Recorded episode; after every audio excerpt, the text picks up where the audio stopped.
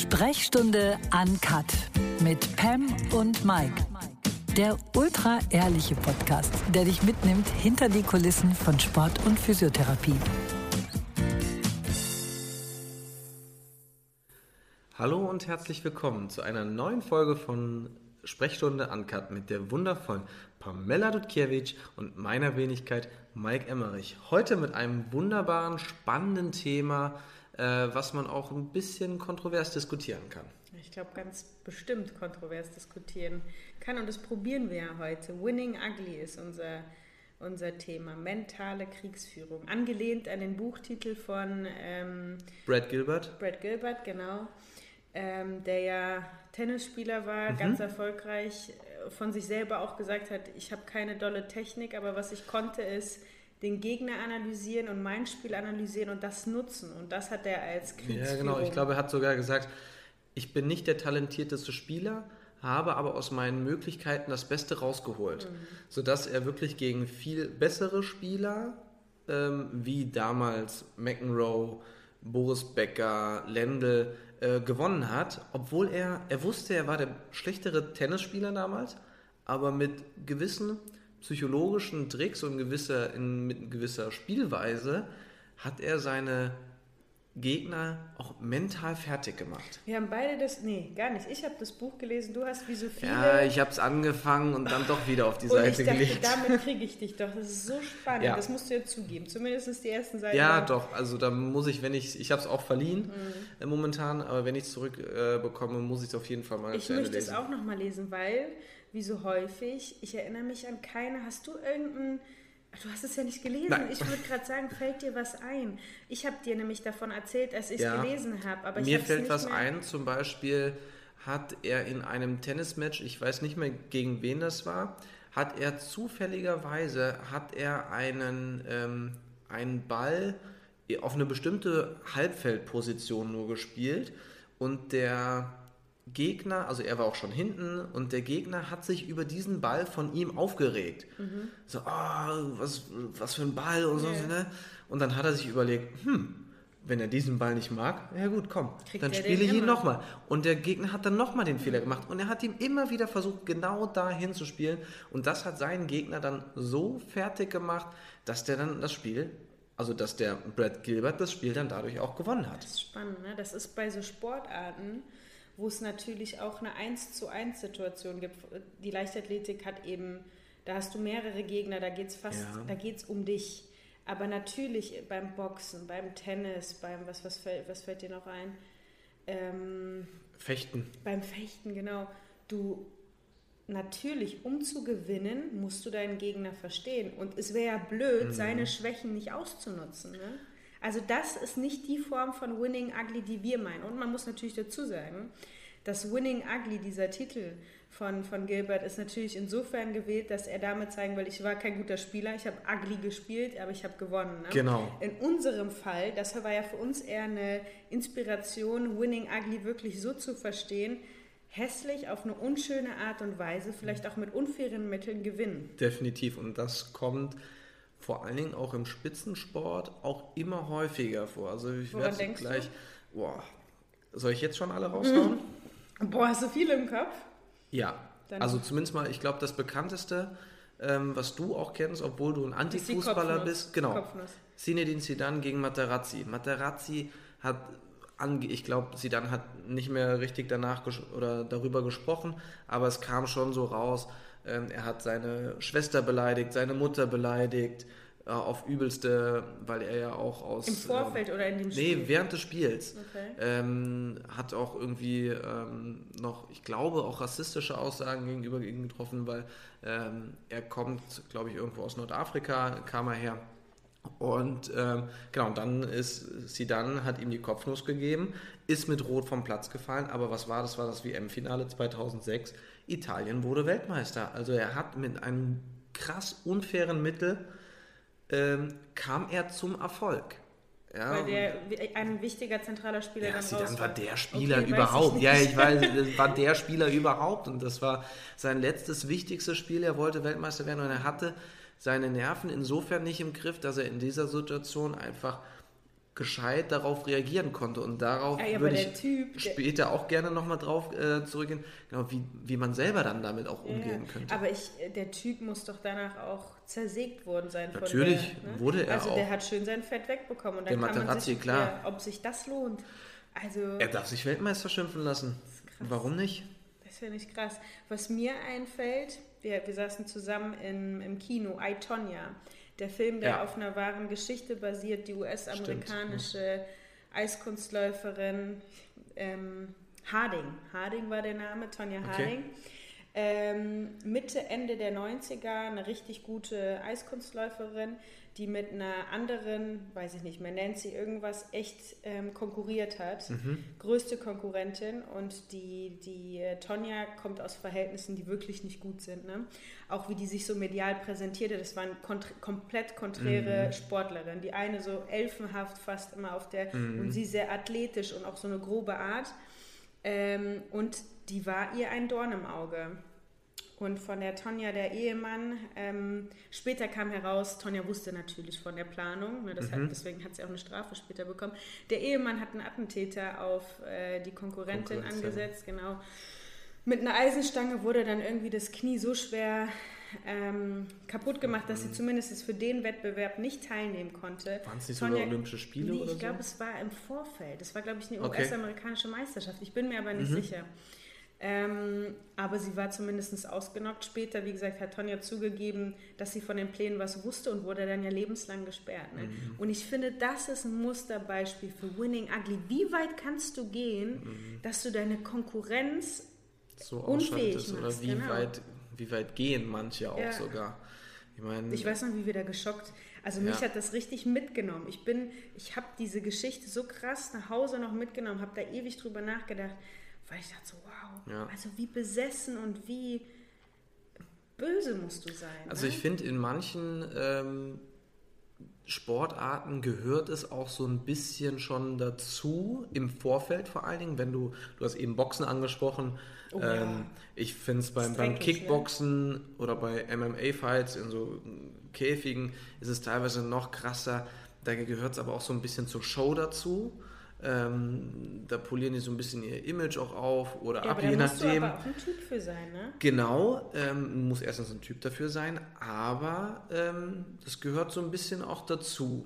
Ja, aber der andere darf sich natürlich davon trotzdem nicht provozieren lassen. Der weiß, ey, das ist Show, aber trotzdem, wenn du jedes Mal irgendwie verbal auf die Fresse bekommst quasi ähm, von einem anderen oder der macht da irgendwelche Faxen und versucht dich zu provozieren, da bei sich zu bleiben, fokussiert zu bleiben, ähm, ist für den einen oder anderen brutal schwer. Und das bringt den einen oder anderen echt dazu, direkt ganz am Anfang vom Kampf, ich habe damals auch nur mitbekommen bei einem bestimmten Fight mit Conor McGregor, ein ganz bekannter ähm, äh, MMA-Fighter, der hatte zwei Kämpfe, ein oder zwei Kämpfe, wo Leute deswegen brutal schnell ganz am Anfang ihn einfach verprügeln wollten. Und er hat aber damit gerechnet und konnte dadurch aber seine Taktik direkt so quasi zu einem Konterangriff wählen und dann war der Kampf innerhalb Warum von den wollten die den gleich verprügeln? weil den, weil den die vorher so gereizt so, hat verbal ach und so, so. die hatten sich da nicht mehr unter Kontrolle. Wow. Ja, total krass, fand ich. Ja. Also wie gesagt, Ich da ist es teilweise an- zur Show, aber Ich denke gerade auch an Christina Hammer. Wir haben es ja so ein bisschen Ja. verfolgt. Was, oh, ich muss gerade niesen. ähm, äh, wa- was war das nochmal? Um was für einen Kampf ging es da nochmal mit der US-Amerikanerin? Es war wieder irgendein Weltmeister Weltmeisterschaftskampf oder so, ja. Genau. Der ja im Vorfeld richtig groß aufgezogen Wie ist nochmal wurde. ihr, äh, ihr Spitzname? Äh, Von Hammer, wem? Von Hammer? Äh, wie, Hammer irgendwie so? Das war doch ein cooler Lady Spitzname. Hammer. Lady Hammer, ne? Ja, Lady Hammer, genau. Und sie ist auch eine Lady. Ja. Ne, sie ist echte, also die, ich habe die, wir haben uns ja auch schon mal getroffen beim Physiotherape äh, bei, bei unserem Physiotherapeuten in Bochum. Das ist ein ordentlich, das, die hat Power, aber die ist Mhm. eine Lady, die hat, Oh. ne, die ist geschminkt, äh, hat hier ihre Extensions drin, die spielt damit auch, ne, und die Ja. bedient auch so Ja, dieses Klischee. Klischee, ja. Genau. Aber das, das war krass, das habe ich auch ganz bewusst verfolgt und auch eben diese ganzen Zusammenfassungen im Internet mir nachgeguckt, äh, mir nachgeschaut, die eben im, im amerikanischen Fernsehen liefen, wo die vorher schon begleitet wurden und einfach über die andere hergezogen haben. Also ich muss Ja. sagen, die Amerikanerin noch mehr über die Christina als andersrum, aber trotzdem, das waren Sachen, die sie sich an den Kopf geworfen haben und auch wirklich bewusst provoziert haben, mhm. dass ich dachte, wow, ich wäre dafür zu, äh, ich könnte auf der einen Seite sagen, äh, zu sensibel, aber äh, ich fände das auch wahnsinnig unfair. Ich könnte mit solchen, ich könnte mich mhm. auf diese Ebene gar nicht. Und da musst du, und da gibt es ja die andere äh, Seite, da fällt mir jetzt spontan jetzt Klitschko zum Beispiel ein, der sich auf sowas eigentlich auch nie komplett ne? herabgelassen hat, der aber wusste, hey, ich, hab, ich bin stark genug, ich kann ihn schlagen, wenn ich bei mir bleibe, dann kriegt Voll. er von mir. Und der Klitschko und hat auch immer noch, und das, deswegen ist, der, ist jetzt meine Meinung, glaube ich, auch so ein Liebling. Am Ende des Kampfes hat er immer noch nette und versöhnliche Worte. Ja. Und irgendwie das ist sowieso so verrückt. Die hauen sich die Fresse ein und mhm. danach sagen sie, okay, cool, war ein cooler Sport, war ein Kampf, ja, okay. Da zu also, differenzieren, wow. für uns ist das nicht vorstellbar, ja. ne? aber klar, das ist deren Sport. Aber da ist die interessante äh, die Frage. Ne? Wir haben jetzt gerade über die Eiskunstläuferin mhm. äh, gesprochen, die äh, ihrer Konkur ihre Konkurrenz richtig ausnockt mhm. quasi. Ähm, wo, wo fängt oder wo hört dieses normale Nutzen von mentalen Tricks auf mhm. und wo wird es richtig ugly? Wo wird es einfach ja. äh, unsportlich? Klar, wir können einmal sagen, das, was die gemacht haben, ist ganz klar. Jemanden unfähig machen geht ja. gar nicht. Aber auf mentaler Ebene ist es vielleicht, finde ich, diese Grenze zu ziehen wahnsinnig schwierig.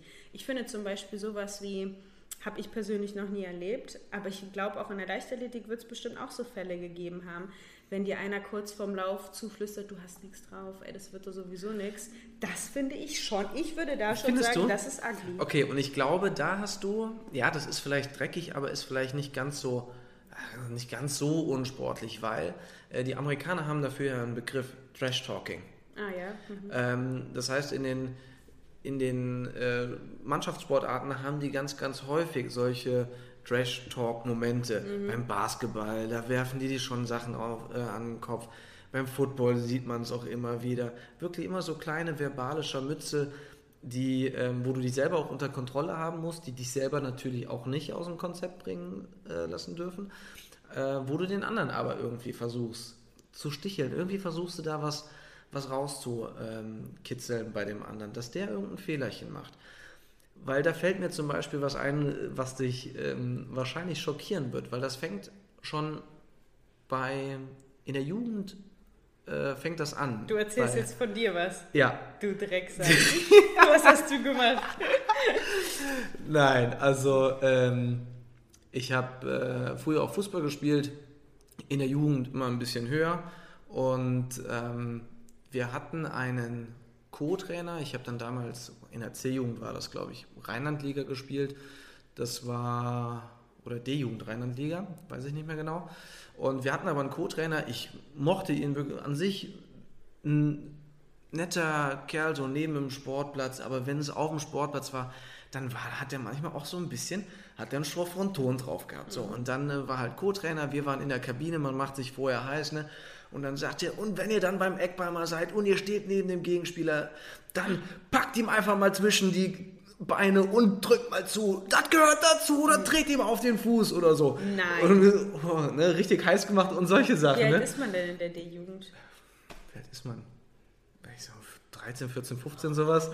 ja, sollten wir mal zupacken und den anderen irgendwie provozieren, dass der entweder mal oder eine und rote Karte provozieren. Gesagt, getan oder was? Ich sag mal, jemanden an die Klöten gepackt habe ich noch nicht, aber. hast du gar, also was hast du? Nein, nein, nein, aber jemanden auf den Fuß getreten und so, absichtlich, ja. Und vor allen Dingen, ähm, bei den Fußballern darf man immer hinten, darf man die 18er, 18er Stollen, Eisenstollen, das sind schön, schöne Hammer sind das, äh, kann man hinten aufziehen und da mal, wenn man da mit einem vollen Gewicht auf den Fuß tritt und dann oben am besten kurz noch einen Schritt zurückgeht, ihn so ein bisschen schubst, ah, das tut schon weh. Das, das, ist ugly. Das spürt man. Augen. Das ist definitiv ugly, ja. Das soll jetzt keine Verherrlichung von irgendwelchen nee, nee, Sachen sein. Das ist auch dreckig. Das ist auch fast asozial. Das ist, wenn meine Mama das jetzt hören würde, die, unsportlich. die schüttelt den Kopf. Und deswegen hat, hasse ich Fußballer oder geh nie gucken oder so, mhm. sagt sie dann, äh, hat sie auch immer gesagt. Ja. Aber was meinst du denn? Wo würdest du denn da. Das ist total schwierig. Das mhm. ist ein mhm. total schmaler Grad. Normalerweise würde man sagen, alles das, was über das Regelwerk hinausgeht, ja gut, ist, mentale, an sich ja auch, ist ja an sich auch noch erlaubt. Das heißt. Aber mentale, äh, verbale äh, Äußerungen sind ja nicht im Regelwerk irgendwie. Ja, doch, du darfst ja keinen beleidigen. Aber ich kann trotzdem so denken, ja, guck mal, da habe ich aber gerade vernascht. Du kann, hast ja nichts drauf. Da habe ich dich ja nicht mit beleidigt. Ja, wahrscheinlich mit einem, ich könnte da jetzt nicht irgendwie mit einem Regelwerk kommen und sagen, der hat da und dagegen verstoßen. Aber Nein, es gibt ja auch irgendwie auf emotionaler, auf, auf äh, moralischer Ebene. Ne? Ja, darüber brauchen wir nicht sprechen. Aber es wäre auch, ich als Mannschaftssportler fände es auch total langweilig, wenn jeder irgendwie die Klappe halten würde, wenn er nichts, wenn er keine Scharmützel Ah, sind und jeder sind Ja. nur oh, fokussiert und auf Nein, sich. nein, nein, nein, nein. Ich möchte mich da auch gar nicht. Ich, ich werde später auch noch von einer Situation von mir erzählen, Okay. die ich nicht als ugly empfinde, aber natürlich, das, was du gerade ansprichst, nutzt man. Ja, man nutzt, ja Nutzt alles, man- um sich einen Vorteil zu Genau. verschaffen. Nee, das würde ich gar nicht so sagen. Man nutzt, äh, oder ich nutze nicht das, um meinen Gegner bes- bewusst zu schwächen, aber ich nutze alles, um mich stark darzustellen. Also das ist, glaube ich, ein großer Unterschied. Ne? Ja. Ah, ich finde, da könnte man vielleicht auch eine Grenze ziehen. Dass man sagt, alles, was den anderen berührt, wo ich bewusst den anderen probiere zu schwächen, zumindest in der Leichtathletik, ich kann mich gerade nicht in andere reindenken, ist eigentlich schon eine Grenzüberschreitung, aber wenn ich bei mir bleibe und mich stark mache und je nachdem, wie ich nach außen wirke, klar, das kann einschüchternd sein, Ja. das ist doch in Ordnung. Ja, ich glaube, das ist auch nochmal von. Ähm, Ich würde auch gerne ein Beispiel aus der, genau, aus der Leichtathletik, den ich selber, ja. äh, selber erlebt habe, den ich sehr als sehr unfair empf empfunden habe, viele Jahre her, ich glaube vor sechs, sechs, sieben Jahren, wo ich anfing, international ähm, Wettkämpfe zu machen. Mhm. Da war ich in Hérouville, in, ich spreche es bestimmt falsch aus, ne, in Frankreich. Wird Hérouville geschrieben. Aeroville? Hérouville, gar nicht schlecht. Ville Dafür, dass ich nie ein doch- Wort Französisch gelernt habe. Das ist nicht so schlecht. Naja, auf jeden Fall war ich da. Ein recht kleines Meeting, hauptsächlich natürlich äh, mit französischen Läuferinnen besetzt. Äh, und man äh, reist ja einen Tag vorher an. In unserem Fall war es so, dass unsere Reise, ach, wir kamen richtig spät an. Wir haben noch einen Auftakt irgendwie, es war total dunkel, vorm Hotel gemacht. Am nächsten Tag sind wir ganz normal in, ins Stadion gefahren mit ein bisschen zeitlichem Puffer, bevor wir uns warm machen und haben da vor Ort, erstmal, man muss ja vorab sagen, ähm, die meisten Franzosen sprechen kein Englisch. Und leider eben auch bei so Wettkämpfen. Das heißt, wenn du Fragen hast, wenn irgendwas nicht klar ist aus den, aus den Dokumenten, die dir ausgehändigt werden, weißt du nicht, um was es geht. Naja, und wir kamen da an und es gab eben dieses kleine Stadion. Da durfte man sich aber nicht warm machen, sondern es gab so einen Kunstrasenplatz. Da waren auch die Startblöcke, da waren meines Wissens auch die Hürden. Ja, ich glaube, Hürden waren da. Und du musstest dich da warm machen. Und ich war noch mit einer anderen Italienerin, eine italienische Hürdenläuferin. Und wir machen uns eben so warm. Und mein Gott, jeder hat an unterschiedliche Aufwärmzeiten. Also es ist schon üblich, dass du mal die Erste bist, die losrennt und dann zehn Minuten lang eben nur zwei Läuferinnen sich einlaufen. Aber irgendwann dachten wir schon, wo sind diese ganzen Französinnen? Ne? Und äh, das war zum Vorlauf warm machen. Ich habe dir das noch nie erzählt. ne? Nee, jetzt deswegen bin ich grad gespannt. was, Ja, ja. passiert. Ne? Ähm, naja, und wir zwei sind dann eben ganz normal, du konntest ja nichts groß an den Hürden machen, weißt ja, was das dann immer für, für ein Warmmachen ist. Ne? Mhm. Und wir sind dann eben in den Corum gegangen, der sozusagen direkt zwischen diesem Aufwärmplatz und dem Stadion Mhm. lag. Äh, und haben da nochmal nachgefragt. Und der hat uns in gebrochenem Englisch gesagt, "Hm, die, die anderen sind schon da. Weißt du, weil eigentlich wartet man ja aufeinander, dass alle gemeinsam ins Stadion gehen. So nach dem Motto, nee, wir können jetzt schon los, die anderen sind schon da. Und da sind wir da hingegangen und die haben sich auf der Gegend gerade warm gemacht, an den Höhen. Und das ist so eine, also ich habe das als so krass unfair empfunden. Natürlich haben wir das fürs Finale auch gemacht, aber es war so nicht, es stand so nicht auf den Unterlagen. Also das heißt, alle Ausländer, die da gerade zum ersten Mal an den Start gehen, wussten das nicht, haben sich unter schlechteren Bedingungen warm gemacht, muss man sagen, ne, als die. Das war schon ziemlich ärgerlich. Und da, sogar bei diesem Wettkampf, ist noch was passiert, dass ich im Vorlauf, ich war neben so einer ganz, ganz, ich kannte die vorher nicht, eine ganz, so richtige Kampfsau. Bestimmt einen Kopf kleiner als ich. Äh, dunkelhäutig, wahnsinnig muskulös und hatte auch so schon so eine Aggressivität. Die, also die, wenn es jetzt um Ausstrahlung geht, da, die hat schon was ausgestrahlt, du, ne? Und wir waren äh, nebeneinander auf der Bahn und beim Hürdenlauf ist es ganz normal, dass man sich auch mal berührt. Und es kann auch ganz beschissen sein, dass du irgendwie deinen Arm bei der anderen einfädelst oder im Bein, das gab es auch Ja, schon, ja. und beide auf der Nase liegen. Oder leider nur eine, äh, was heißt leider? Ja. Eine schafft sich irgendwie wieder auszubalancieren und läuft, die andere kommt nicht ins Ziel. In unserem Fall war es so, dass wir sicherlich über zwei Hürden immer wieder Kontakt hatten, beide im Ziel waren Genau, irgendwann habe ich sie nicht mehr gespürt, ne? Mhm. aber wir waren beide im Ziel. Die konnte kein Wort Englisch, hat sich so krass aufgeregt. Ich hatte richtig Angst vor der. Ich habe richtig gemerkt, die hat Aggression mir gegenüber, obwohl das natürlich passieren Und vor kann. allem vor ist der ja nichts- Kampfsau dann noch. Ne? ja, ja, genau. Ich, ich hatte damit natürlich, ne, also ich mache das ja nicht mit Absicht. Dann hat mir eine andere Franzosin erzählt, um was es hier geht, dass sie das unfair, das kann doch nicht sein und bla bla bla. Sie wäre eigentlich nicht im Finale gewesen. Und das ist der Sport. Die schnellsten acht in, in Summe aus beiden Vorläufen qualifizieren sich. Und dann sehe ich, dass die im Finale ist. Also das heißt, die Franzosen haben irgendjemand anderen rausgeboxt, weil die sich so aufgeregt hat, dass sie im Finale stand. Das finde ich auch richtig ugly. Also das, da bin ich mit so einer, ähm, eben, da, da bin ich schon mal in so einer Konfrontation mit so einem unschönen, Wo du, wo unsportlichen du gerade die, ähm, die Laufbahneinteilung kurz äh, angesprochen hast, da hast du auch eine Frage bekommen. Ähm, ist das für dich schon ein mentaler Unterschied, je nachdem, auf welcher Bahn du dann läufst? Guck mal, ich habe darüber gar nicht nachgedacht, als ich die Frage gelesen habe. Ähm, nein, im Optimalfall natürlich nicht. Ähm, Aber ihr schaut ja schon ab und zu mal so auf die Startlisten und dann fragt ihr euch dann doch schon, ne?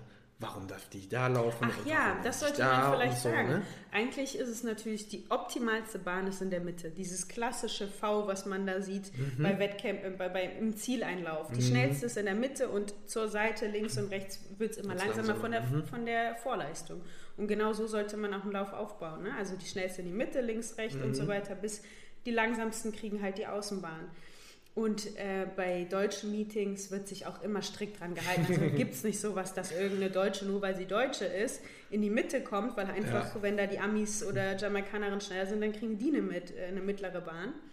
Und es gibt bestimmte Länder, Frankreich ganz vorneweg fällt mir da ein.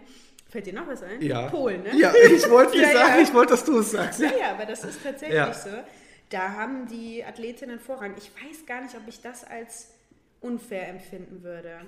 Weil es ist ein Meeting, das ist Aber keine fängt da für dich dann schon so ein bisschen Winning Ugly an, schon auch so Kriegsführung, Nee. den anderen vielleicht einen Vorteil zu verschaffen, weil die dann eher mit dem Feld mitrennen können? Ja, das, das entscheidet der Veranstalter. Bei einer Meisterschaft fände ich es wirklich unfair, weil da entscheiden Nuancen. Mhm. Dann, wenn ich die beste Vorleistung habe, möchte ich auch in der Mitte sein. Ne? Ähm, aber in, bei so einem Meeting, gut, dann, dann lachen wir drüber. Ne? Denken, guck mal, die Deu korrekten Deutschen machen das nicht, setzen ihre Deutschen dahin, wo sie hingehören. Und andere machen es ugly, finde ich das, oder irgendwie unsportlich, finde ich nicht. Aber weil du gerade hier die Nachrichten ansprichst, es hat auch eine geschrieben, die Fechterin ist, das fand ich richtig spannend, äh, die da auch gesagt hat, dass die Italiener dafür bekannt sind, unschön irgendwie Ja. zu, immer zu diskutieren mit den Kampfrichtern und irgendwie ähm, sie hatte dann noch was geschrieben von übermäßigem Jubel, ne? Also das heißt Ja. irgendwie. Äh, Ja, dass sie jeden Punkt extra bejubeln, den Mhm. sie machen, egal ob sie ihn machen oder nicht, ähm, sondern die versuchen damit natürlich den Kampfrichter dazu beeinflussen, dass sie den ersten Treffer ah, gemacht okay, haben. dafür oder habe ich so. zu wenig. ja, äh, äh. Regelwerk, Mhm. Know-how. Ähm, ja, also es gibt, ich finde schon, das kann man auch wieder immer wieder in Fernsehübertragungen ähm, betrachten, dass bestimmte Länder oder bestimmte, ich nenne es ja eher mal Kulturen, ähm, sehr patriotisch auch sind. Ich meine, du hast jetzt so eine gewisse, ähm, ich sag mal, Affinität mit Frankreich, äh, bei, was die Wettkämpfe dann angeht. Tatsächlich bei den Franzosen ist es so, und das kommt auch immer wieder äh, zur Sprache, dass die Franzosen bei den French Open, beim Tennis zum Beispiel, auch so patriotisch sind. Sie sind dann fast unfair vom Publikum her, weil sie ihre Franzosen mehr oder wirklich pushen und den anderen versuchen auch niederzumachen. Dann Genau, ich wollte gerade sagen, das Pushen ist nicht das Problem. Nee, sondern die anderen, die, äh, wenn der andere schon aufschlägt, dann, äh, dann klatschen die nochmal oder reinrufen oder äh, rufen was rein. Das ist bei anderen ähm, Tennisturnieren ist das deutlich weniger und das ist bei den Franzosen echt ähm, Das- krass. Wobei, aber dann die Franzosen, die sind natürlich auch Temperamentvoll, temperamentvoll. Das sieht man auch bei der Tour de France oder so. Da feiern die natürlich auch. Das ist vollkommen normal, dass man seine Landsleute auch mehr vielleicht anfeuert als dann die anderen. Aber da feuern die dann doch alle an. Und, Ja, das ist in der Leichtathletik nicht anders. Würde ich auch sagen, dass da, ähm, weiß ich nicht, ob ich die un als unfair, die buhen da keinen aus. Ähm, aber ich, ich habe da ein Gegenbeispiel, zum Beispiel bei der deutschen, ähm, bei der in Berlin bei der Europameisterschaft, mhm. das deutsche Publikum war grandios, wie es uns getragen hat, aber auch die anderen, genauso wie in, in London. In London. London Dieses britische Wahnsinn. Publikum, ja. ey, dem müsste man Egal wer da gewonnen hat, da unten die Ehre, also bei der Ehrenrunde, die, die sind gefeiert. alle aufgestanden, haben gefeiert, mhm. haben zugejubelt. Also ich krieg gerade richtige Gänsehaut, ja. äh, weil das war einfach, das war das Wahnsinn. War toll, ne? war Aber Wahnsinn. jetzt, wo wir über, über Kampfrichter sprechen, dann ja. vielleicht einmal so der, der also diese, diesen weiten Blick, den wir jetzt gerade auf die mhm. Sportwelt hatten, vielleicht jetzt so ein Zoom in die Leichtathletik hin. Und mhm. wenn wir dann das Thema Kampfrichter aufgreifen, dann ähm, fällt mir dann und eben auch als, als die Hörerin von der Diskussion mit den Kampfrichtern ähm, äh, ähm, geschrieben hat, ist mir natürlich auch sofort das eingefallen, was viele auch machen. Es gibt einen Fehlstart mhm. und es wird mit den Kampfrichtern diskutiert. Ja. Und ich verstehe, dass wenn du wirklich, wir haben ja oft schon erlebt, dass irgendwie Startblöcke viel zu fein eingestellt waren, dass wenn du nur gezu also gezuckt ja, ja. im Sinne von, ich bin aufgeregt, mein, mein Körper ist so angespannt, weil es gleich wenn losgeht. Wenn du ein bisschen Spannung verloren hast, genau, dann hast du schon viel Start ausgelöst. Dass du dann dahin gehst und diskutierst und mhm. dass du nochmal probierst, alles rauszuholen. Aber ich hatte auch schon einen, ähm, ein Erlebnis in... Ähm, in Lille, auch in Frankreich. Ich wollte gerade sagen, Lille, ja. Das war wirklich, da waren wir im Finale Team-Europameisterschaft. Ja.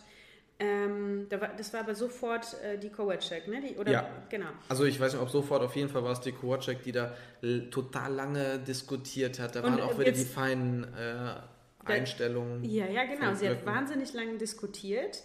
Ähm, das habe ich natürlich alles nur aus dem Augenwinkel äh, betrachtet, weil das ist ja die Schwierigkeit. Du stehst da noch und du kannst nicht sagen, wann geht's los. Ja. Diese Diskussion kann in einer Minute vorbei sein, aber sie kann wie in dem Fall 10, 15 Minuten dauern.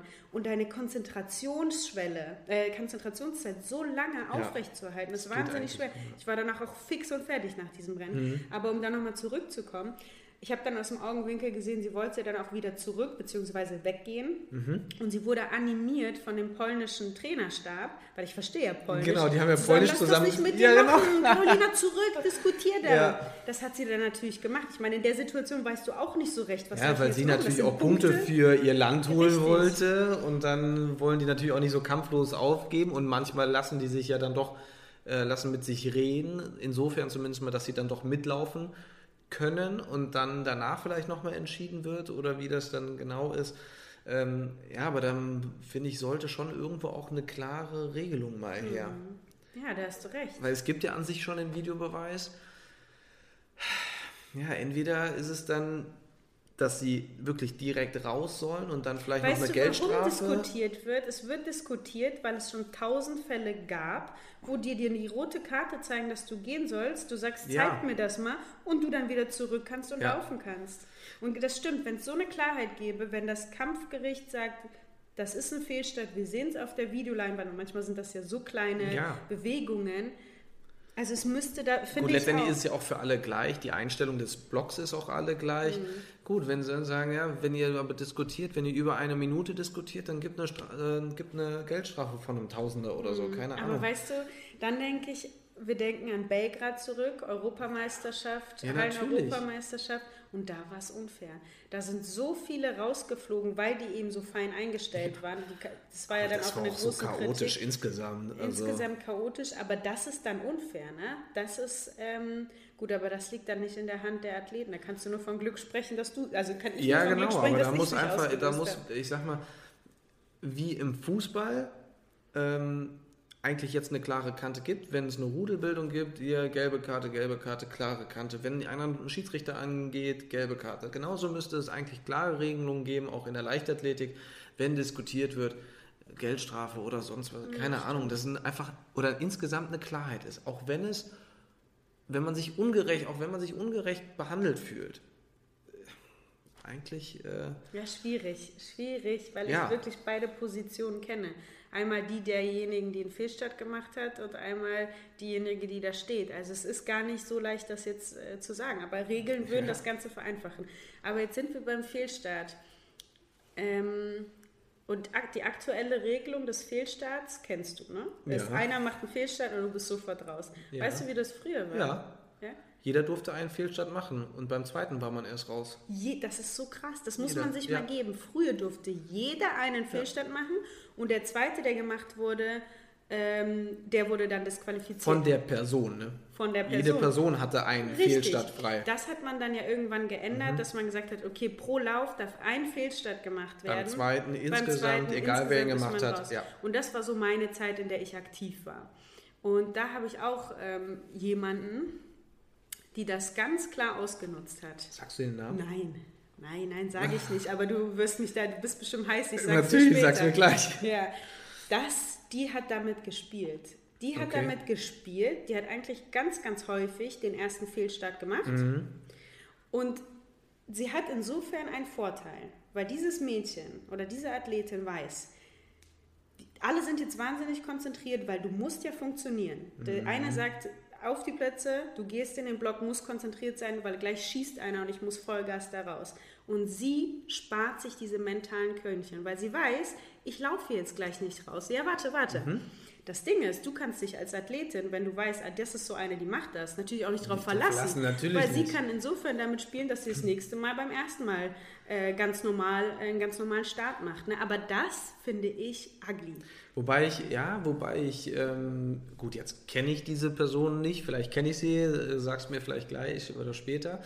Ähm, wenn sie darauf aber spekuliert, okay, ich gebe jetzt einfach alles und ich spekuliere einfach früher rauszurennen und wenn es passt, dann passt und wenn nicht, dann nicht, dann sparst du ja vielleicht doch wieder weniger Körner. Ja, ja, Aber genau. ähm, zumindest mal mit der auch. Einstellung reinzugehen, okay, ich habe ja einen, einen Schuss frei, von daher, ich probiere es.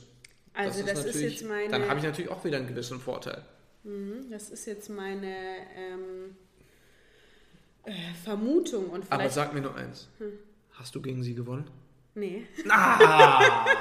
Nein, hab ich Mentale Kriegsführung. Äh, gewonnen. gewonnen, ja. Nein, aber Das- da, selbst wenn sie damit nicht spielen würde, sie war damals ähm, einfach so haushoch überlegen. Also da hatte ich keine Chance. Würdest du heute gegen sie gewinnen? Oder gewinnst du Oh heute Mann, gegen sie? was, was ist das jetzt hier für ein Erfragen? Komm, wir suchen mal weiter, was es da noch so gibt. Diese Spielchen fällt mir jetzt ein vorm Startblock, also bevor das Kommando kommt auf die Plätze. Mhm. Dieser Moment ist ja auch sehr entscheidend, ne? Und was, was Okay, fällt du dir denkst da ein? an, darf ich den Namen sagen? An sicher nicht. Ihr generell An an, eine Athletinnen? Läuferin, genau. Die sehr, sehr lange brauchen, um in den Startblock reinzugehen. Die, äh, bevor sie in den Startblock nochmal, äh, bevor sie in den Startblock gehen, nochmal fünfmal hochhüpfen, nochmal. Also das, man muss sagen, das Kommando auf die Plätze ist gekommen vom Kampfrichter. Mhm. Und eigentlich das Kommando kommt. Ich muss sagen, ich bin auch so heiß wie Frittenfett. Für mich kommt dieses Kommando und ich will in den Block. Das ist wie so ein, weißt du, wie diese Rennhunde oder diese Rennpferde, die hinter diesem Tor sind. Ja, ja, ja. Und Mhm. Wo ist das Stück Fleisch? Ja. Richtig, die nur warten, dass dieses Tor aufgeht. ja. So ist das. Ich habe mich aber wegen dieser Leute, die dann so spielen, die dann nochmal drei Sprünge nach vorne machen, nochmal zurückgehen, nochmal gucken, nochmal fokussieren und das so sehr in die Länge äh, hinauszögern, habe ich mich auch daran gewöhnt, mir da auch Mhm. ein bisschen Zeit zu geben. Einfach um mich, ähm, um, um nicht Ewigkeiten in dieser auf die Plätze Position zu sitzen, weil dann, das sind auch Körnchen. Ja. Zu viel Konzentration kannst du da auch äh, eben nicht lassen. Ne? Aber dieses Ich entscheide, wann es losgeht, das ist so ein Machtgefühl, was die dann, und damit spielen die auch. Und ich hatte auch vor zwei Jahren, glaube ich, bei der World Tour in, in Karlsruhe, äh, im Vorlauf hat das, und das können wir ja ganz offen sagen, hat das die Sharika Nelvis äh, wieder gemacht und wirklich, die reizt das ja komplett aus. Also da sitzen die der, eigentlich alle schon in dem Block und sie springt da noch rum. Ne? Und äh, da waren wir im Callroom fürs Finale und ähm, dann kam ähm, ein Kampfrichter rein und hat gesagt, hier ist eine, habe ich das auch nicht erzählt? Nee, das hast du mir gar nicht erzählt. Hier ist eine Athletin. Ich hätte mir gewünscht, dass sie konkret angesprochen wird, weil natürlich wussten Mhm. wir alle, wer gemeint ist, aber er hat gesagt, hier ist eine Athletin, die zögert, verzögert den Start. äh, Mhm. Die, die, die, das ist unsportlich. Wenn das im Finale nochmal der Fall ist, wird diese Person disqualifiziert. Und da ist auch wieder klare Kante oder eine klare Regelung total wichtig. Und da hat äh, Tennis hat das äh, gemacht, weil zum Beispiel Novak Djokovic, genau, Novak Djokovic, der hat den Ball vorm Aufschlag teilweise 20, 30 Mal geprellt. echt, ne? Ja, äh, und hat das Ganze so auch in die Länge gezogen und der andere, der war da und wollte, hat auf den Return gewartet und äh, mittlerweile läuft eine Shot Clock. mhm. glaube ich, heißt die. Ähm, oder Ballclock, weiß ich gar nicht mehr. Und ähm, die haben von dem gemacht oder von dem Ende des vorherigen Punktes bis zum Aufschlag haben die dann, ich sage jetzt einfach, ich weiß nicht genau, 30, 40 Sekunden mhm. oder so Zeit, um den Aufschlag zu machen. Wenn nicht, kriegen sie eine Verwarnung. Beim zweiten Mal kriegen sie irgendwie ja. einen Punktabzug oder so. Und das wäre natürlich auch so, das dass stimmt, du sagst, das könnte man auch hinkriegen. Bei auf die Plätze hast du, ich sag mal, 20 Sekunden. Naja, das ist schon ziemlich. Ja, ich, weiß ich nicht. Ich ja. habe das noch nicht gestoppt, aber einfach mhm. eine Zeit, wo du hingehst, gut, du darfst dich nochmal vorher konzentrieren und mhm. darfst dich nochmal fokussieren, aber nicht dann noch fünfmal rumhampeln mhm. und äh, Dass man irgendwie sowas sagt, schütteln und was weiß ich. Füße müssen nach dem Kommando zehn Sekunden so, später. Dass die das wissen, genau, so. dass die das wissen. Und wenn das nicht der Fall ist, ich meine, dann gibt es vielleicht eine Verwarnung. Mhm. Beim zweiten Mal gibt es die Disqualifikation direkt beim Rennen. Ja. Kann man ja auch an sich machen. Ja, um sowas eben zu vermeiden. Ne? Genau. Ne? Weil das ist schon Dass du dich auch darauf einstellen kannst. Wie lange ist das ungefähr, bis ich denn auch da sein muss quasi ähm, und nicht unbedingt noch viel länger warten muss. Mhm. Das wäre natürlich auch eine Sache. Ja, kurz vorm Start ist ja, was da auch noch spannend ist, ist dieses, gut, das äh, ist jetzt, äh, kann man nicht beurteilen, ob das ein Aufpush, Aufpushen der eigenen Person ist, dieses Schreien. Es gibt dann ja auch welche, die noch, mhm. come on, ne? was mhm. irgendwie sowas. Ob das wirklich nur ein, ich push mich hier gerade selber oder ist da nicht auch ein Anteil, guck mal, hört mich mal, ich bin mhm. hier. Ne, das ist auch immer, ähm, ja. immer, immer so eine Sache. Wenn es nicht bewusst ist, auf jeden Fall unbewusst für die anderen, definitiv. Mhm würde ich sagen, ist in Ordnung, solange das jetzt nicht ein Riesenausmaß annimmt, was ich aber schon mal erlebt habe. Äh, und um eben gleich irgendwelchen Spekulationen ähm, sozusagen äh, zu umgehen, ich bin ja auch mal nicht nur Hürden gelaufen. Ne? Also es gibt ja auch andere Disziplinen, die man okay. macht. Äh, und da habe ich eine Situation erlebt, wo ich dachte, das finde ich im Nachgang, habe ich darüber mhm. nachgedacht, das ist nicht fair. Ähm, un unmittelbar kurz vorm Start was war es denn für ein Flachsprint? Oder? Genau, ich bin nicht über die Hürden gelaufen. Ach so, okay. Und ähm, unmittelbar vorm Start ähm, spricht mich die Athletin, die neben mir auf der Bahn ist, auch wirklich ein absolut für den Moment unwichtiges und unpassendes Thema an. Ne?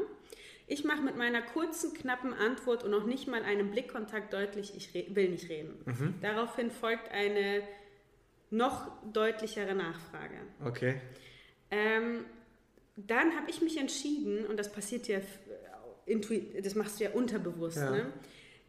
wenn diese Athletin reagiert nicht darauf, wenn ich ihr verbal eigentlich zeige mit meiner kurzen Einheit, hallo, ich will jetzt nicht reden, ich bin hier gerade konzentriert, weil gleich kommt, ähm, ne, gleich geht's hier los, ja. gleich kommt der Startschuss ähm, bin ich ein paar Schritte nach vorne gegangen, habe mich also gelöst, ne, mhm. räumlich von ihr und dann hat sie es auch gelassen. Ne? Aber ich dachte mir, das kann, auch da kann es sein, dass es sie entspannt, wenn sie ins Gespräch geht vor so einem Start. Mhm. Ne? Aber im gleichen Atemzug muss sie ja auch wissen, wenn es sie quatscht mit mir, das heißt, das kann mich aus meiner Konzentration nehmen. Ja gut, und das, das finde ich auch schon recht. Ähm, aber recht das ist immer die Sache, das kann natürlich total unbewusst sein. Wenn genau. du das für dich brauchst, ähm, machst du das ja nur, um dich quasi zu stärken. Dein Optimum. Dein Optimum herauszuholen. Dass das andere dann äh, ein, ich sag mal, noch einen weiteren positiven Nebeneffekt hat, mhm. dass ich die Konkurrenz dann auch noch ein bisschen schwäche. Ja gut, ist halt dann Beiweg, aber und umso nimmt, wichtig, nimmt man mit. Und umso nimmt wichtiger ist es, dass ähm, die Athletin sich nicht machtlos fühlt, mit der das gemacht wird, in Anführungszeichen, mhm. sondern dass man sich im Klaren ist, dass man durch seine Körperhaltung, durch sein Auftreten, durch seine Reaktion zeigen kann, hey, mit mir nicht. Ne? Ja. Und da ist halt dann so die Sache, gut, beim Laufen, äh, beim, beim Sprinten in der Leichtathletik kannst du es dann mit deiner Leistung direkt danach oder beim, beim ja, mit der Zeit dann auch äh, direkt zeigen, so, komm mal hier, Mädchen, wer aber jetzt hier die Stärkere war beim Basketball oder beim Fußball entscheidet dann auch direkt die nächste Aktion. Beim Basketball zum Beispiel habe ich vorher so eine Situation mit dem Trash Talk gehabt, äh, wo mir einer irgendwelche Worte. Ähm, du, jetzt persönlich? Ja, auch mal natürlich irgendwie an den Kopf geworfen habe und dann äh, beim nächsten Angriff knall ich dem aber einen Dreier quasi ins Gesicht. Das ist so ein Begriff. Oh, Nicht das ins, als ins Gesicht. Genau. In your face, ey. also über ihn geworfen und dann, äh, dann kann ich ihm auch direkt mal ein paar Blicke ja. zuwerfen und sagen, Das ist Hey, schön, ne? Ich bin. Die, die. Situation hatte ich ja auch schon mal, aber ich glaube, die habe ich auch hier in dem Podcast schon ausführlich mal beschrieben. Aber eben auch mit einer Athletin, die das wirklich, also äh, ich, ich bin mir ziemlich sicher, mit einer großen, ähm, also ich bin mir sicher, dass dieses Mädchen bewusst auch solche Dinge, ähm, auch so, so kleine Kriegsführungen nutzt. Ne? Okay. Also wir waren äh, in Ostrava, äh, haben uns schon zwei Tage vorher und einen Tag vor dem Wettkampf gesehen, keine Reaktion, kein Hallo, ein großer, stolzer Schritt, Blick zur Seite, wenn ich vorbeigegangen ja. bin. Im Stadion kein Wort, ne, beim Warmmachen kein Wort, im Callroom kein Wort und dann der entscheidende Moment, kurz vorm Start, ne, wir warten, bis wir unseren Startblock ausmessen haben, pro- kommt ein Gespräch, kommt, hey, ähm, das war noch sogar recht intelligent gemacht. Auf Englisch, hey, ne? Ja, ja, auf Englisch natürlich. Ähm, also ist keine deutsche Athletin. Ähm, herzlichen Glückwunsch, du hast es ja jetzt, du hast ja auch endlich deine erste internationale Medaille, weil sie auch schon ein paar hat, wohlgemerkt in der Jugend erlaufen, egal. Mhm. Ähm, und sie wollte mich einfach einmal kurz aus meinem Fokus einmal zeigen, sie ist auch da. Und es hat mich ganz kurz, wenn man sich so, wenn man sich so einen stillen See vorstellt, hat es mich einmal kurz, so eine kleine Welle ist da Einmal so ein kleiner Stein ist Ja, ja, genau. reingeflogen und dann. Und dann haben die Wellen so ein bisschen nachgedacht und dann habe ich gesagt, nee, du kriegst mich hier nicht raus, ne? Ganz bestimmt nicht. Ja. Und dann habe ich irgendwas Kurzes auf Englisch, ich weiß gar nicht mehr. Ja, danke wahrscheinlich. Nur mehr kriege ich dann ja auch in dem, will In ich dem auch Moment gar auch, nicht. ja, ne? klar. Ja, danke. Bin aufgestanden, wieder dieses, ich zeige, so, ich. Will ich mit geh- dir jetzt nicht Ich will quatschen? jetzt mit dir nicht quatschen, setz mich einen Meter weiter, auch wenn das, das war einfach nur symbolisch, dass ihr ganz klar wird, hey, ich sitze hier einen Meter weit, ich will gar nichts von dir. Und dann habe ich dir gegeben. Und das In ist your genau, face. Nein, aber das ist genau das, was du, ich finde, gerade wenn jemand es auf eine unschöne Art und Weise ähm, probiert und du zeigst ihm, hey, am Schluss ist es ist entscheidend, was noch schöner. Es ist eine innere Genugtuung einfach, wenn man dann beim entscheidenden Moment, also für das, was man eigentlich dann da ist, für die Leistung, für den Sport, einfach dem anderen zeigen kann. Ja, und Ich bin aber stärker. Nee, und auch zeigen, das geht auch auf ehrlichem Wege. Du musst hier gar nicht so einen Quatsch machen. Guck mal, konzentriere dich auf dich und das funktioniert auch. Ne? Aber gut, ich glaube auch, dass, das, ähm, dass so ein Callroom, also dieser, dieser Moment, wo man da so 20 Minuten kurz vorm Lauf zusammensitzt, Spikes und sowas gecheckt werden, dass der entscheidend ist. Aber ich glaube, dass das ein Thema für sich ist. Ne? Aber ich fand das so spannend. Also ich, also ich bin ja auch recht fremd äh, von der Leichtathletik dahin gekommen, wusste ja gar nicht, wie das dann abgeht. Und ähm, fand das mit dem Callroom so spannend, weil da sind. Ja, es gab schon mal das ein oder andere Video, so diese Callroom-Typen äh, oder das ist ja auch so richtige mentale Kriegsführung. Auf engstem Raum sitzt man da gegebenenfalls oder man ist zusammen. Es ist zumindest eine krasse mentale Herausforderung. Ich würde auch sagen, dass das nochmal ein Knackpunkt ist. Also wo du wirklich gebrochen werden kannst. Ja, und da musst du auch funktionieren. Auch Ja. für, du kannst dich da auch selber brechen. Also es geht ja gar nicht immer, äh, was macht dein Gegenüber, sondern wenn du dem auch nicht standhältst. Du sitzt auf engstem Raum mit deinen sieben Konkurrentinnen, Ja. gegen die du gleich läufst. Ne? Und das hat ähm, Brad Gilbert zum Beispiel, um nochmal zurückzukommen auf das Winning Ugly, auch gesagt, dass der Wettkampf, der beginnt nicht erst Mhm. auf dem Platz oder wenn ich dann beim Wettkampf bin, sondern viel, viel früher schon. Das ist die Vorbereitung an sich, das Einstellen auf den Gegner, gegebenenfalls in der Leichtathletik auf die Situation, großes Stadion, Mhm. Wind, weiß ich nicht. Ähm, und dann quasi vor dem, vor dem äh, eigentlichen Wettkampf, die Tennisspieler sind dann in der Kabine zum Beispiel, begegnen sich da schon. Und da hat er auch schon über Situationen gesprochen, wo er wusste, in der Kabine habe ich, Ich das Spiel schon gewonnen. gewonnen. Weil ich habe ihn in dem Moment, weil ich irgendwas gesagt habe, was jetzt vielleicht nicht böse war, aber da hatte ich ihn gebrochen und ich wusste, ich gewinne gegen ihn. Egal wie ich spiele, der ist mental gebrochen. Und da sieht man einfach nochmal, wie krass, und das ist ja immer so eine spannende Frage, wie viel Prozent deiner, deines Leistungsvermögens macht der Kopf aus? Oh, viel. Weil wenn du dann mental gebrochen bist, dann kannst du nicht deine Leistung bringen, die eigentlich auch in dir steckt. Das wäre auch ein Thema, wie gesagt, ich würde das gerne separat aufgreifen. Ne? Jetzt haben wir ja eher über dieses in Konkurrenzsituation, Ja. aber dieses für sich, was, was, wie sehr kannst du deinen Kopf nutzen? Ähm, und wie sehr kannst du ihn auch gegen dich nutzen, würde ich, glaube ich, gerne separat machen. Aber nur um einmal sozusagen mein Versprechen einzuhalten, was ich zu Beginn gemacht habe, dass ich auch mal von meiner Situation erzähle. Also Oh, Mike, ja, ich ja, bin noch ja. nie jemanden wie du auf den Fuß getreten. Doch, bin ich. Weißt Oder jetzt hast du einem zwischen die. Klö zwischen die Beine gepasst? Nee, das habe ich auch nicht gemacht. Nee, ich bin tatsächlich der Nigerianerin jetzt in der Halle aus Versehen auf den Fuß getreten beim Rücken. Die ist ja, fast ausgerastet. Da war Okay. ich ja richtig geschockt, mit was für einem Generalverdacht sie mir dagegen ne, entgegengekommen Mhm. ist. Aber gut, das ist eine andere Sache. Ähm, aber ich erinnere mich an eine Situation, vielleicht um ein bisschen aus dem Nähkästchen zu plaudern. Erinnerst du dich auch gleich? Äh, World Indoor Tour in Düsseldorf. Und da haben sie es als Neuerung gemacht, dass du im Finale ähm, durch ein Tor laufen musst. Und dieses Tor ähm, ist eben, ich würde schätzen, 60 Meter entfernt von der Startlinie. Ja. Und Ist quasi am, am Ziel, im Zielbereich ist im eigentlich. Zielbereich, genau. Und ähm, es wird nicht der Reihe nach, also Bahn 1, Bahn 2, Bahn 3 vorgestellt, sondern auch da äh, ist natürlich dramaturgisch aufgebaut. Ja. Bahn 8 zuerst, 1, Eins. 7, 2, da, da, da, da, da, bis natürlich die schnellste Läuferin des Vorläufe auf, vier oder, auf Bahn 4 oder 5 zuletzt vorgestellt wird.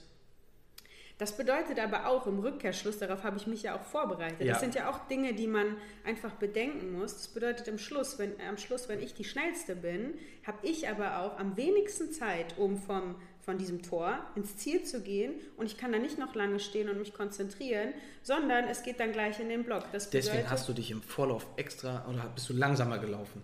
Nee, ich war die schnellste. nee, ich bin nicht extra. Das wäre das wär gut. Das Deswegen, mein Fazit war Lauf langsam. Das machen, ganz kurz, das machen ja zum Beispiel ähm, Schwimmer. Wenn die ja Wettkampf haben, die haben ja mehrere ähm, Strecken, die sie dann schwimmen.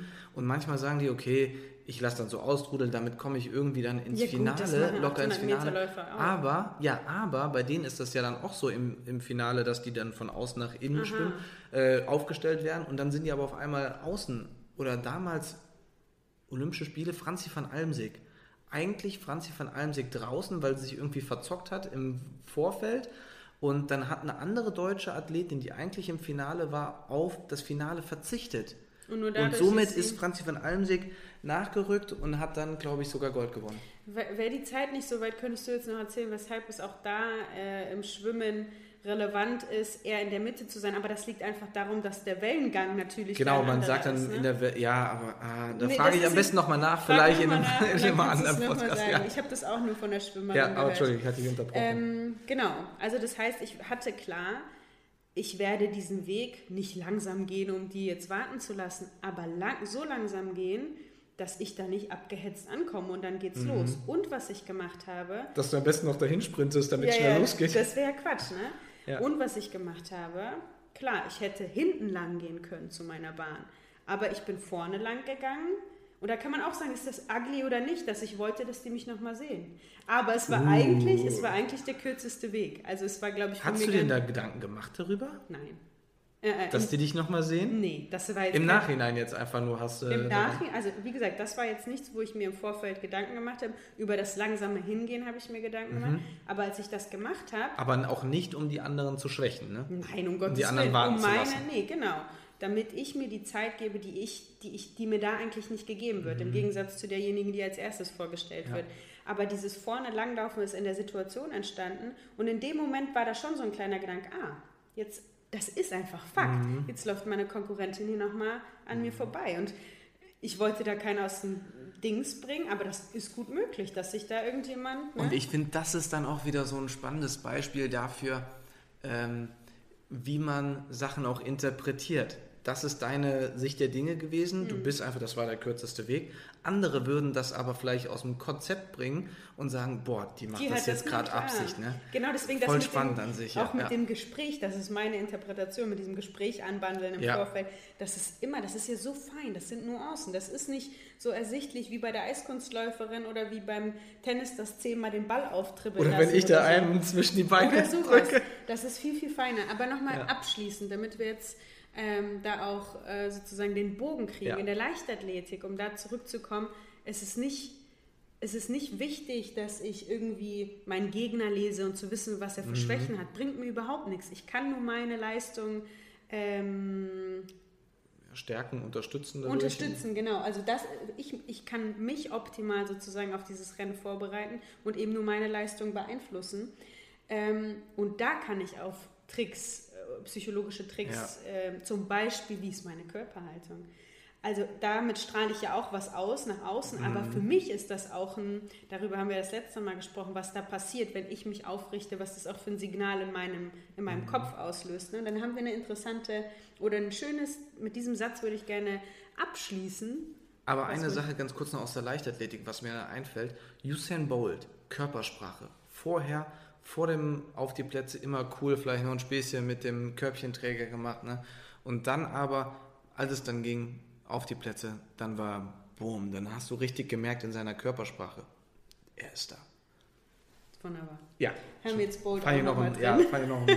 Ist mir gerade So, eingefallen. ich habe mir aufgeschrieben, wir haben von Lisette Töne, einer sehr erfolgreichen äh, ehemaligen Leichtathletin, aber eben auch Bobfahrerin, Ja. da ist sie besonders erfolgreich gewesen, die, glaube ich, ihre Karriere abgeschlossen hat, wie man es sich nur, also besser geht es ja nicht mit einem Gesamtweltcup-Sieg. Ich glaube, es war ein Weltcup-Sieg, Eu- Europameistertitel? glaube ich auch. Oder eine. Medaille, Medaille war es so auf jeden Fall. darf Ja. man wirklich, also wenn man so geht, ey, was soll man sagen? Ja. Und sie hat geschrieben, Dauerlä Dauerlächeln ist auch eine Art der mentalen Kriegsführung, absolut nicht ugly. Finde ich, ist so. Dein, dein Verhalten, das ist deine Waffe, wie du sel wie selber ausrichtest. Deswegen würde ich gerne, um noch ein neues Thema zu öffnen, wie wir es eben angedeutet haben, dieses, das, den Satz hast du mal zu mir gesagt. Deine, äh, dein, dein, dein, Kopf, ist deine, Waffe. Und ich finde, das ist so ein wahnsinnig guter Titel, um eben diese ganzen mentalen Prozesse mal äh, Und zu diese erörtern. Waffe, und das sage ich ja auch immer, diese Waffe kannst du einmal auf die anderen richten Mhm. oder auf deine Bahn, aber, und das ist das Schwierige, die Waffe kannst du auch gegen dich selber Das hatte richten. ich auch schon. Ja. Und das ist echt spannend. Ja. Und insgesamt finde ich das Thema brutal spannend. Und das haben wir auch an den Nachrichten gesehen. Ja. Das finden alle brutal spannend, weil wir alle wissen, du kannst deinen Körper trainieren, was du willst. Wie viel du willst und so gut es geht. Aber wenn du da oben nicht bereit bist, dann, dann, dann geht da gar nichts. ja, Also voll cool. total spannend. Ähm, wir freuen uns auf euer Feedback. Der nächste bitte. In zwei Wochen, Donnerstag, bei Sprechstunde Uncut.